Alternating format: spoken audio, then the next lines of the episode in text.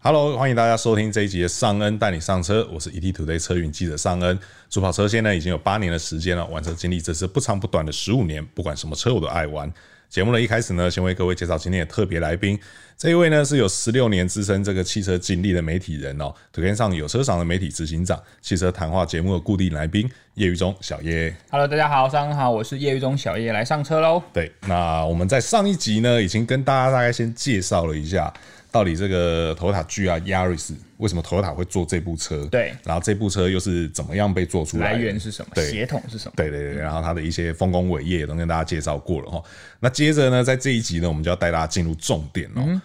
到底 GR Yaris 强在哪里？然强在哪后它一样都叫 Yaris，多了 GR 差在哪？然嗯后同时呢，GR Yaris 的对手会是哪些人？ 好，哎、这个非常好的题目对。简单说就是因为它比较贵。好，结案。不行啊，不能这样子 啊！能这样节目才开始一广告费分没有那钟么 好领，啊节目才开始一分钟，你就要给我结 案。对，那好，那我们先从一个第一题来看哦，就好是到底 GR Yaris 它强在哪里？对，对，小叶你怎么看？好，如果大家现在不是在开车，如果是大家在电脑旁边在听我们的 podcast，哦你只要先上网 Google 一下，查一下 GR Yaris，你看那个外形，看这个外形，你怎么知道？你怎么会觉得它跑不快呢？就看起来就是很胖的样 看起来子，就是很快啊。OK，好，因为呃，我们都知道 Yaris 它是一个双厢掀背的设定嘛，是对不对？那在 GR Yaris 为了符合它的性能版本，那我们现在想到一些性能的元素会有什么？比如说很大的排气管，对，外扩的轮拱，可能是三个门，对，然后尾翼，对，然后大轮圈卡钳，很很亮眼的卡钳，哎、大家都有，嗯，对，代表说它的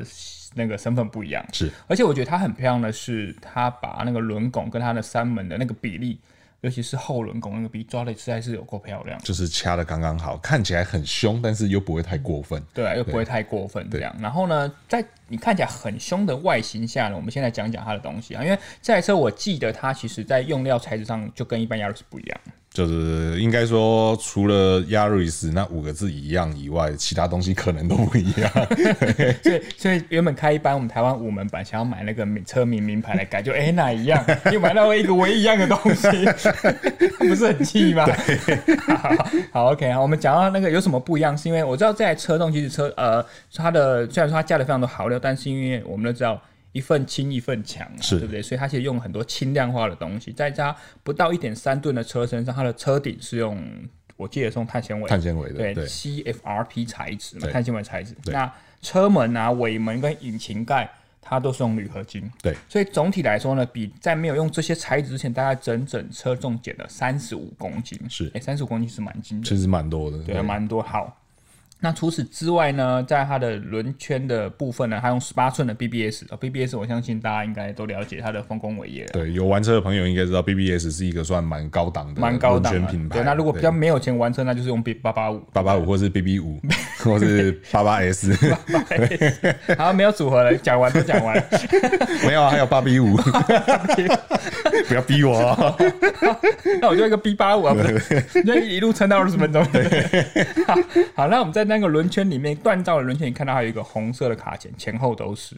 对，而且它会有专属的 GR 质量的名牌。 是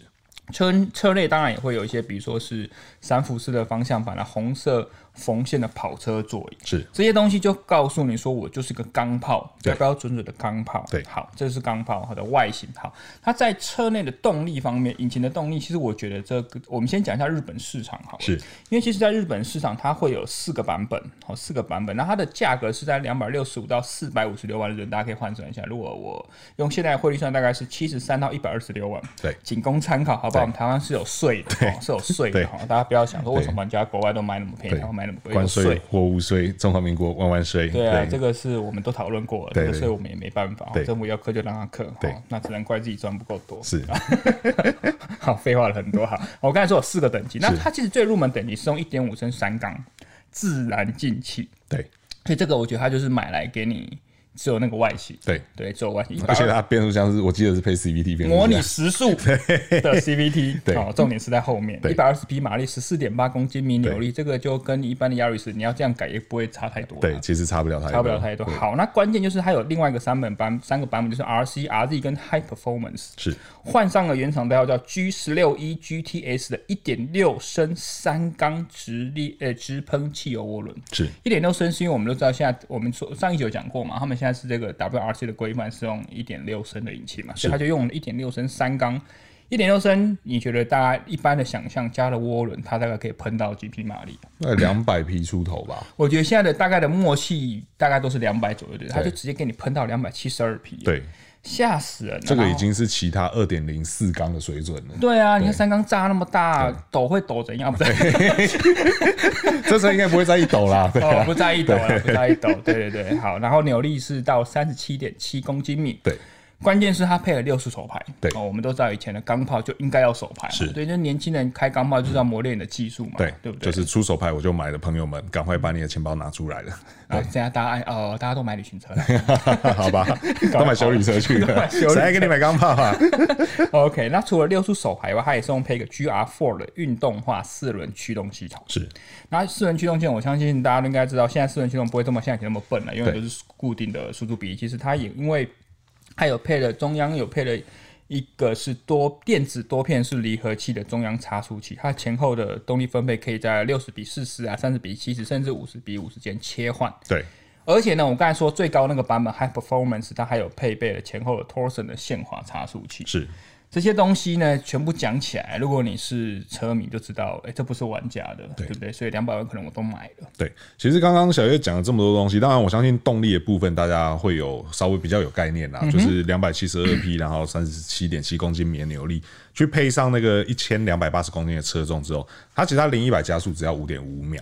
然后而且有外媒实测是跑到了五点一秒，应该是三度下坡，呃，也不晓得是怎么 样，气但温是三度下坡，但就有人跑出五点一秒，代表他真的是厉害。对，他的实力其实并没有灌任何一滴水。对对，然后像呃后面提到了就是四驱系统啊、差速器这些东西，其实大家可以简单理解为是它的过弯性能对会比一般的 Yaris 好上非常多那，当因然嗯为一般的 Yaris 是前轮驱动而已，那这个 GR Yaris 它是四个轮子都有动力，而且它有很多的不管是限滑差速器啊，或是一些电子辅助的配嗯备，去帮助它四个轮子都能够随时维持最大的抓地力。最好，因为我觉得也是因为他跟他 R W R C 的身份有关系啊。是是对是啊，因为在 WRC 赛事赛事当中，基本上就一定是四轮传动啦。对对啊，啊组他们那个组别一定是四轮传动，除非你是一些比较入门的组别，才有可能出现前驱和后驱。没对，错不然大部分来讲一定都是四轮传动。嗯，对。那而且它的那个呃动力配比的部分啊，除了就是三段模式可调以外，事实上它系统也会自己去侦测。对然后最大它可以变成是前一百或后一百。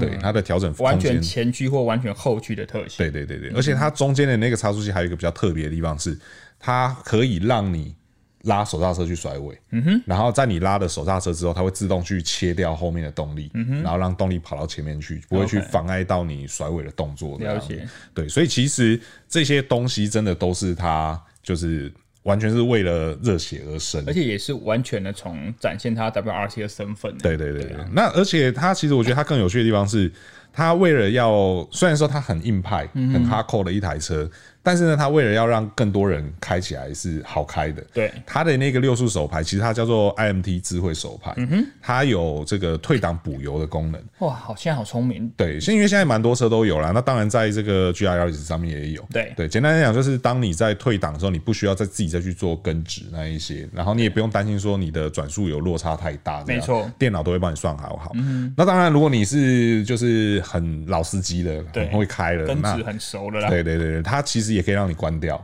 对，就在排档座旁边就有一个按钮，按下去就可以把它关不要掉。帮这我样。根子这样。呃对对对对，不要不要烦我， 对我要自己来，对我对要对自己来，啊虽然做的没有很好，对，所以说它的性能确实是这从上面这些东西来看啊，对它确实是玩真的哦，它并不是说给你什么贴贴贴纸啊，然后换个大轮框啊，换个轮，换个悬吊，然后装个空力套件啊，就跟你说，哎、这是 WRC 的跟现 WRC。在 Artis 的 GR 版不大一样。 对对对对，它是很认真要让这台车是非常快的一部车哦。确实，对，那我们看完它的这些性能规格之后啊，对我们还是要来看一下说，到底一样都叫 Yaris，、对，多了 GR 之后，它又有哪些差异？除了我们刚刚已经提到说嗯讲了很多动力对不啊、对轻量化以外啊，其实在更深层、更细节的地方还有一些差异。对，我们让小叶来帮我们解释一嗯好下。啊，因为我们都知道它这个平台其实跟之前一样都是 GAB 平台嘛，对不对？不过呢，不要以为这个一样的平台就会是一样的东西哈。其实像我们刚才讲车高降低以外，因为毕竟它是前置引擎，是对，所以我觉得配重部分还是他们在动态表现上很重要的一个考量。是，所以他们在引擎的位置可能就会往后移，移到一点就是像类似前中置，就是它已经在 m o n 的点一定会是在前轴之后嘛。对，然后它的电瓶也往往后移。那像刚才我们讲的一些轻量材质以外，它的后轴也用双 A 倍的独立悬吊放进了四驱系统，哦对所以四驱系统我们刚才就讲过了啦。对啊，所以它呃整个这样子弄起来，哦，对，它我们刚才讲说前端是用 GAB 平台嘛，对所以它后端可它用的是空间比较充裕的一个 GAC 平台。对，因为它要放下双 A B 和这些四驱系统。对，有因没有为对我们都知道，如果扭力梁都比较节省空间，对对那如果对双 A 杯确实会比较占下你底盘的几何的这个结构空间，所以必须换了一些不同的底盘平台。是好，所以整个这样讲起来的话，真的就像我们一开始讲的，就是只有那个名牌跟那个 logo 可能会是你路上看到亚瑞斯一样的，所以你要改也改不来。对，只会切头切尾。虽然说台湾切车台技术好像还蛮厉害 的，但是要切成这样子是有点困难的我觉得哈你。现在不如就买了啦。 对，因为像小叶提到说，呃，关于那个引擎位置这件事情啊对，其实大家可以简单理解为说，就好比说你呃，你拿一只筷子，对上面插着贡丸，然后这样子甩，对，贡丸在最顶端的时候，你这样甩那个力量是很大的。会比较惯性比较大对，。惯性会比较嗯大。可是你把那个光环稍微往下移，你再去吃掉甩，了就会比较轻一 点。对，其实简单来解释的话，这样简单解释是最简单的。哦对，那在车上的话就一样嘛，你把引擎往后放，就相当于我们把那个贡丸放到中间一点，中间一。点的意思。对对对，让让它重心相对比较我集中。相信我们的那个听众都很聪明啊，嗯应该可以理解啦。对对对，那电瓶放到后面其实也是一样道理。其实整体来讲，就是为了要减少车头的惯性，确实是去减少我们所谓的推头的这种现象以。前就是在前驱车比较容易出现的推头，就是你转向，你方向盘转了，车头没照你转的方向过去对，嘛。直直去这样子，然后就对对看到山壁越来越近，越来越近。对对对，这个就是我们常讲的推头的状对，这况就。是推头。对，他为了要解决这些问题，然后让它的配重比例更完 美，所以他做了非常多的改动。对，那甚至连这个底盘前面虽然说。呃，其实虽然说一样叫 GAB，可是因为它引擎位置改变了，所以我觉得它跟路上我们看到的 Yaris 大概嗯还也是不一也样不一样了。对，然后后面的 GSC 的话，其实是更接近于 Corolla 这些车子对用的这个后后后面的架构。 ，TNGA 的那个概念。对对对对，它其实都是都都都是 TNGA 的架构，嗯只是它用一个混搭的概念。对，然后后面用了 GSC 之后呢，就会让它的这个空间比较大，然嗯后可以去塞下更多有的没有的东西。对，然后还有当然那个轮距加大，其实也跟换这个结构也是有关系。当然当然对，才让它轮机加大之后，它的这个抓地表现也会更好，嗯车身动态也会更好去做调配，这样。对，那讲完了 GR Yaris 到底强在哪、差在哪之后，对那我们还是要来看一下 GR Yaris 的对手会是哪些人。好，对，那其实，在之前台湾我有看到报道说，就是有人说 GR Yaris 的价格堪比 B N W 三系列。 那那是预就是价格先决而已 吧。为什么会这样比？谁可以跟我解释一下为什么这样比那？你干脆讲说，可能跟台东的一个小套 房两百万差不多价格。对啊，这不个能用两不能用两百万这样切了这。个比较太奇怪了啦，对啊，对啊因为对象根本就完全不他对可。能想要沾一下，就是这个品牌，说你可以买 B M W 还是要买头？要买 Toyota 这样子，可是 Toyota 贵的车也还是很多啊，比如说像阿法，对阿啊，法也不便宜啊。对啊，实验那也不便宜啊，对啊他就坐七个人，哎呀，啊，为什么不拿那个去八字 跟？不够重还坐十六个人，你 看不到的。成功贼啦！哦，不要不要讲这个。对啊，那所以到底 G R 鸭子的对手会是谁？好，我们我们先我们先来抓一下，如果说它可能是两百万的话，是好，我们先先讲呃钢炮，因为我觉得第一个是 G R R 为什么会这么受到台湾消费者的关注，或者是全世界的关注，是因为以台湾市场来讲，台湾真的蛮久哦，在日系钢炮的选择上相当的匮乏，是，对不对？好，我们现在市场上可以买到的日系钢炮应该只有一台，你说 Swift Sport 吗？对，所以它卖的很好，现在等大概六年，呃，不是六年，嗯哦六年六个月到一年，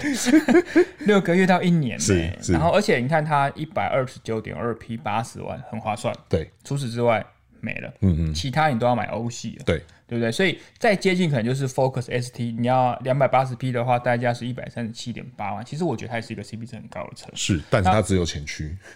嗯，对，对哦， 而且我那我听说，顺便跟大家讲一下，大家现在很多人都跑去跑去买 vegan 了你说 ST s Wagon，嗯 t vegan，因为就是什么都有，我多一个旅行，对不对？是不是更划算？啊对对对，空间也更大。不过无论如何，它都是一台好车啦。是好，它除了这两个以外，其他全部都会是豪华品牌，对对不对？对所以其实相对来说选择很少。那豪华品牌呢？那可能就是两百万以上。好，我随便举个例，比如说最近可能要发表，四月中就要发表奥迪的 A 三的顶级 S 三，对哦，两百六十一万三百一十匹。B N W 呢，M 一三五 i 它就是两百五十万三百零六匹。对那宾士也有 A 三五跟 A 四五嘛，A 三五起跳就要两百五十六万，A 四五要三百三十万。好，来我们来一个比较便宜的，好了，Mini Cooper S 好了，嗯，一百六十万，一百九十二匹。那 J C W 是一百九十三万，两百三十一匹，是听起来都不便宜，对不对？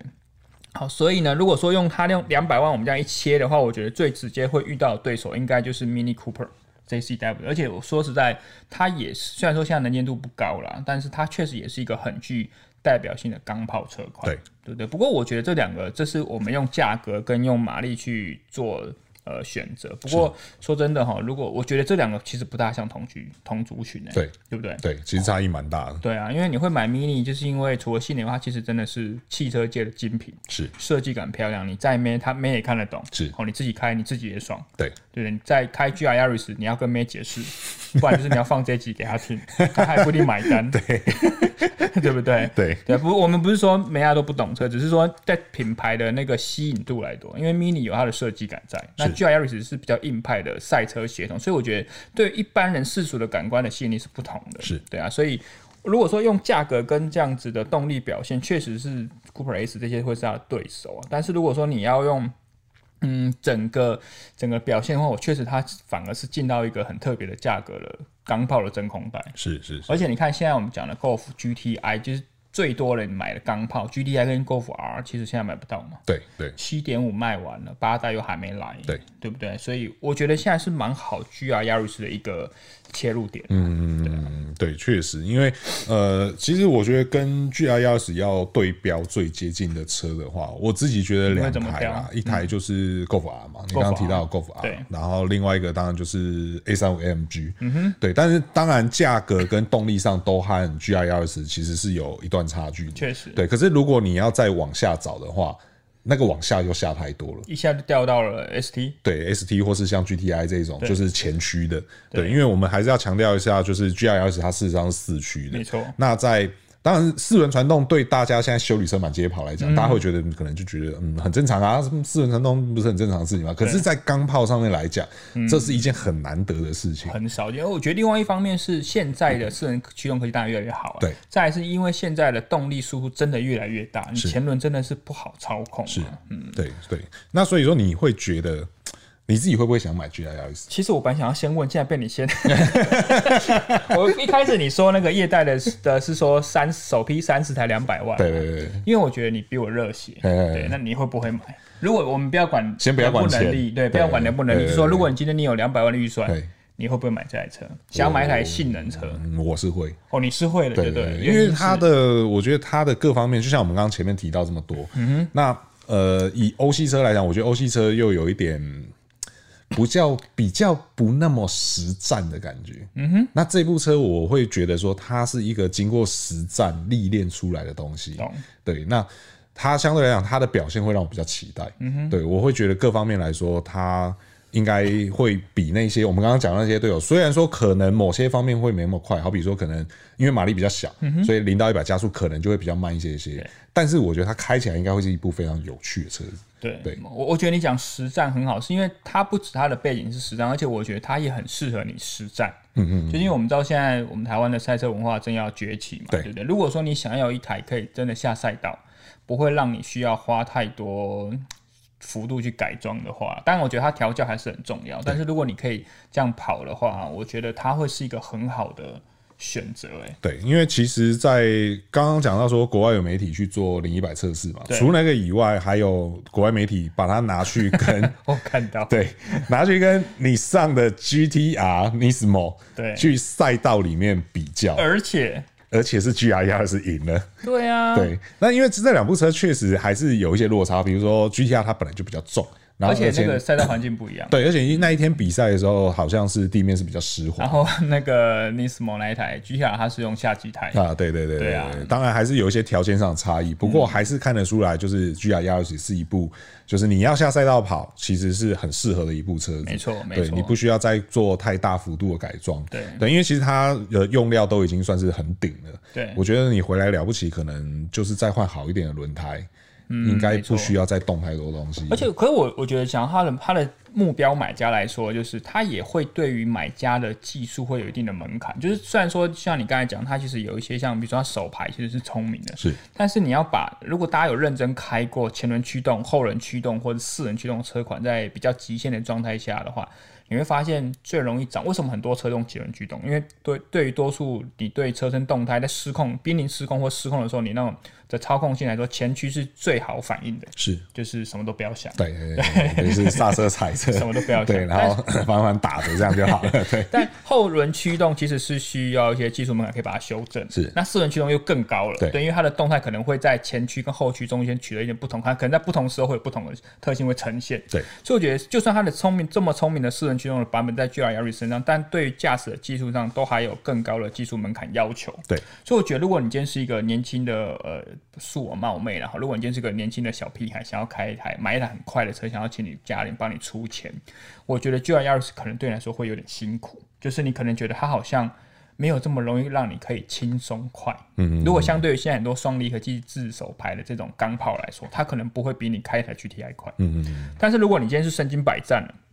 或者是说你今天想好好收藏这台车，慢慢的去磨练你的技术，你对它是心存敬畏的话，我觉得它是一台很适合磨练你技术，而且长时间收藏的车。甚至如果你要下赛道，它还可以陪你。所以我觉得像刚才那个上人讲的，这些跟那些欧系的钢炮比起来，确实它的那种身份协同跟那个实战的感受会不一样。当然，我们不是说欧系的并没有办法实战，因为我就是我觉得是引进台湾的版本的关系。台湾还毕竟国外还有一些什么 TCR 的版本，那其实是很强的。所以说，我觉得台湾市场对于因为赛车文化的关系，是我们没有引进那么多车款的计划，但而且毕竟也比较贵嘛，你真的下去跑什么，你也会心疼嘛。是所以我觉得 G R 钥匙这因为它的品牌、它的定位、它的协同各方面等等的规格设定的因素，我觉得吸引的消费族群会跟可能跟多数人想象的不一样。是对，好，那所以说在这一集呢，我们深入的跟大家解释说，到底 GR Yaris 强在哪，然后对它跟一般的 Yaris 又差在哪，对然后它的对手有哪些，然后以及哪些人适合买哦，对，那不知道大家听完这一集之后，有没有决定要去下订单的呢？已经在路上了，对线上等。对，如果有人去要去下 订单的话，请记得在留言提出来跟我们分享一下你的好喜悦哦。那如果说还没有订阅的朋友呢，记得要订阅哦。那如果还没给我们五星好评的朋友呢，请记得给我们个五星好评，这都会对我们有很大的帮助。那对这期节目内容呢，有任何问题呢，或者有任何意见，也欢迎在留言提出来，和我们一起讨论哦。那我们这一节上恩到上带你上车呢，就到这边喽。那我是主持人尚恩，我是小叶那我，们就下次再见喽，拜拜，拜拜。